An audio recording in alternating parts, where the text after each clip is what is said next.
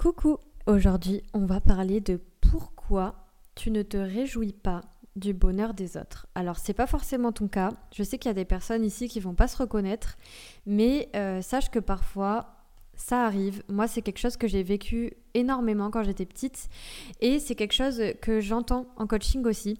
C'est finalement un peu la honte et l'impression d'être bizarre, euh, anormal, etc. De pas être heureux pour les autres. Alors pourquoi est-ce que tu n'es pas heureux ou heureuse pour les autres?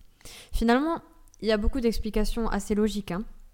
Si toi-même, forcément, ça ne va pas dans ta vie, c'est possible que euh, les gens qui ont l'air d'aller bien, en tout cas, euh, te mettent mal à l'aise. C'est quelque chose, je pense, euh, c'est une chose à laquelle on est beaucoup, beaucoup confronté finalement, parce qu'avec les réseaux sociaux, on a tellement de comparaisons. Et ça, d'ailleurs, j'en profite de suite pour te le dire, parce que je pense que ça va te faire du bien direct. Moi aussi, parfois je vais mal. Moi aussi, parfois je pleure. Moi aussi, parfois je crie. Moi aussi, parfois je tape dans un matelas parce que je suis énervée. Euh, moi aussi, je suis sur un chemin de guérison. Ça va plutôt bien quand même parce que j'ai travaillé beaucoup, beaucoup de choses. Mais moi aussi, j'ai des choses à travailler. Moi aussi, il y a des jours, je me compare. Moi aussi, il y a des jours, euh, j'aimerais bien euh, ne pas être en confinement. voilà. Bref, euh, ça, c'est vraiment important de le savoir. Et sache que ce que tu vois sur les réseaux sociaux, euh, même à la télé, tout ça, c'est tellement un fragment de la vie des gens. Mais si tu savais, moi qui suis derrière les coulisses, crois-moi que tu peux très bien voir quelqu'un en story euh, Instagram qui a l'air trop bien et tu sais pas que cinq minutes après, il y a eu un gros problème dans sa vie ou cinq minutes euh, non, pardon, cinq minutes avant, il y a eu un gros problème dans sa vie, ou cinq minutes après, euh, bah, en fait, elle est complètement déprimée et elle peut pleurer toute la soirée. Je veux dire, tu ne sais pas. Donc ça, déjà, je voulais vraiment te le rappeler parce que j'entends tellement de gens sur les réseaux sociaux, déjà, qui m'idéalisent, ça, ça m'arrive beaucoup, qui m'idéalisent, qui pensent que je vais tout le temps bien et tout, mais pas du tout, mais pas du tout loin de là. Et en plus... Euh, moi aussi, ça peut m'arriver de me juger, tout ça. C'est pas, faut pas croire, c'est pas automatique. Et pour moi, ça se travaille. Donc si, euh, comment dire, si je peux le travailler, c'est que tu peux le travailler, c'est que tout le monde peut le travailler, mais on va pas partir forcément du même point de départ. Et ça, c'est pas une honte et il n'y a pas de souci. Voilà, ça, je voulais vraiment le rappeler, faire un petit passage sur la, comparaison. Et du coup, pourquoi est-ce que tu te réjouis pas du bonheur des autres? Alors, ça, si tu veux, là, on va vraiment aborder un peu le côté miroir. C'est que ce que tu vois chez les autres, ce que tu leur reproches d'être aussi, ça va venir pointer quelque chose chez toi.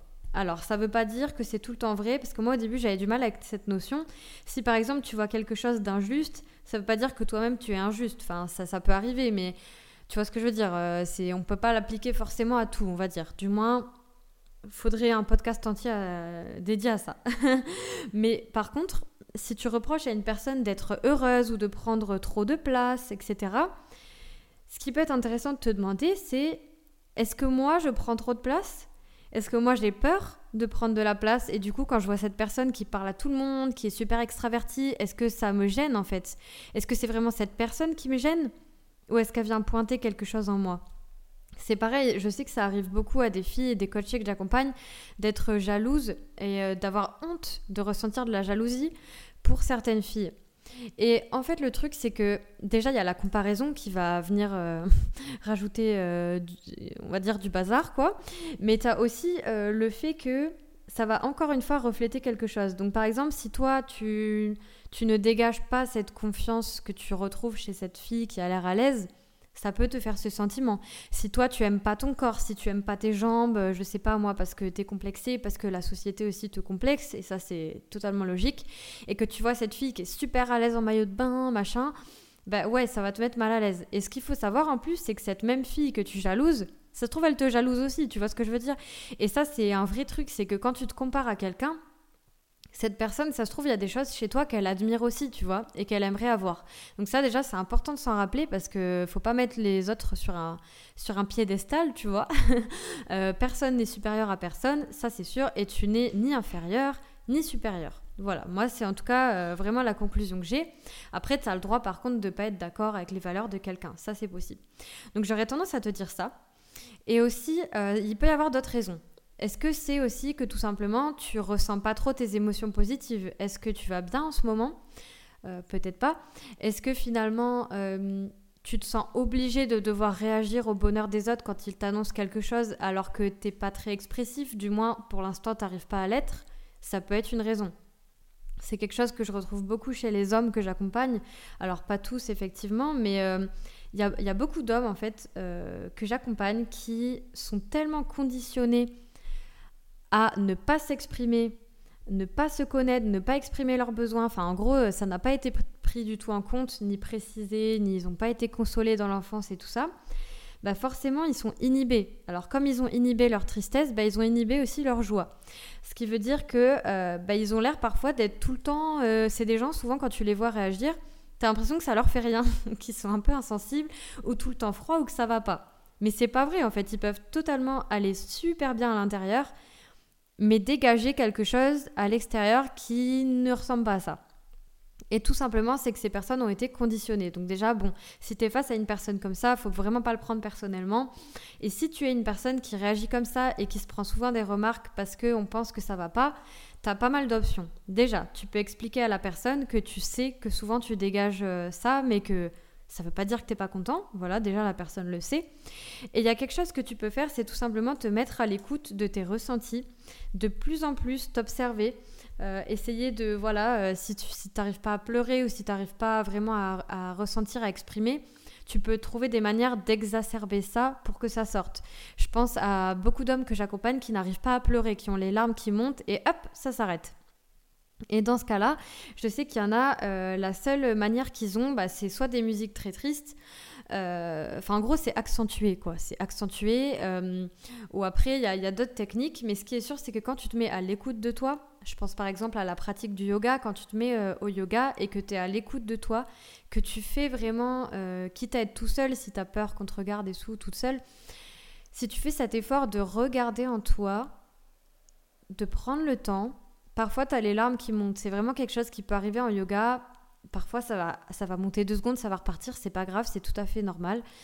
Et tu as des postures aussi qui peuvent t'aider. Donc ça c'est vraiment le côté yoga. Après moi je suis pas prof de yoga mais c'est vraiment quelque chose que j'ai remarqué, il y a des postures qui peuvent te toucher. Il y a quelque chose aussi que tu peux remarquer si tu as souvent des problèmes au psoas, euh, le psoas, je sais pas si tu vois, c'est vers les hanches un peu, mais je pense que je vais mal t'expliquer si je te le dis. Si tu as souvent des problèmes au psoas, sache qu'on dit que c'est le siège des émotions et euh, le muscle de l'âme. Donc si tu n'exprimes pas tes émotions, ben, logiquement tu encaisses, tu encaisses, tu encaisses dans ton corps et ça stagne, ça stagne et ça stagne. Et tu as plusieurs manières de le faire sortir. Comme je te disais, le yoga c'est vraiment génial. Tu as la méthode TRE. Et tu as aussi, euh, comment ça s'appelle euh, bah, Tout simplement pleurer. tu as le fait de t'énerver parce que parfois les hommes aussi, là je m'adresse vraiment aux hommes quand je dis ça, même si il y a clairement des femmes qui expérimentent ça, ou des personnes d'autres genres, etc. C'est que souvent les hommes sont très conditionnés à ressentir, à exprimer de la colère, mais pas de la tristesse. Donc si pour toi ça passe par la colère, prends-toi un matelas, tu tapes dedans de toutes tes forces, et puis tu sais, il y a peut-être un moment aussi tu as envie de pleurer, et ça sera totalement normal, ça fait pas de toi quelqu'un de faible, il n'y a aucun souci. Voilà. Donc ça, ça peut être une deuxième raison, c'est que comme la tristesse, la colère, enfin toutes les émotions sont inhibées et renfermées un peu, et bah du coup la joie aussi, tout simplement. Donc ça, ça peut vraiment arriver. Et sinon, bah, c'est que ça te renvoie euh, probablement à toi. Donc j'aurais tendance à te demander, finalement, ces personnes-là, elles peuvent te servir d'inspiration plus ou moins, mais c'est bien aussi d'arrêter de te comparer. Ce que tu peux faire, c'est voir vers quoi tu veux aller. D'accord? Qu'est-ce qui t'attire finalement chez cette personne qui, qui est heureuse, mais t'arrives pas à être heureuse pour elle? Qu'est-ce qui t'attire? Qu'est-ce que tu aimerais avoir finalement? D'accord? Et c'est intéressant que tu fasses à ta manière, avec ton chemin. Tu sais, on n'a pas le même chemin euh, que, les autres. Toi, peut-être que ton chemin, c'est que ça aille plus lentement. Peut-être que ton chemin, c'est que... Euh, bah tu, je sais pas, tu sors par exemple de la timidité et que ça prenne 10 ans et qu'après, ça se trouve, tu vas être un super conférencier ou une super conférencière. Enfin bref, je te dis n'importe quoi, mais tu vois ce que je veux dire? Là, je prends vraiment mon exemple de vie.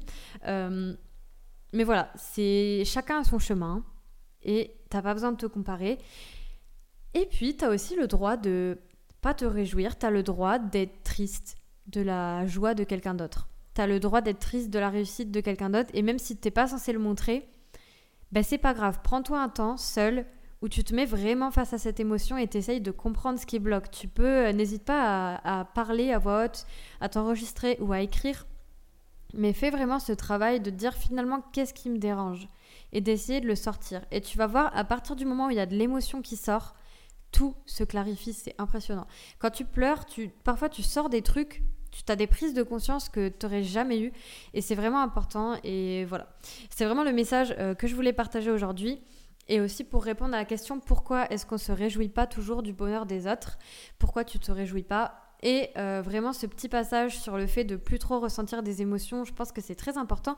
D'ailleurs, sache que j'ai interviewé un homme hypersensible sur ma chaîne YouTube euh, ça s'appelle, euh, donc tu tapes Margot Coaching, interview sensible. C'est l'interview sensible, donc je suis vraiment la seule à avoir créé ça pour l'instant.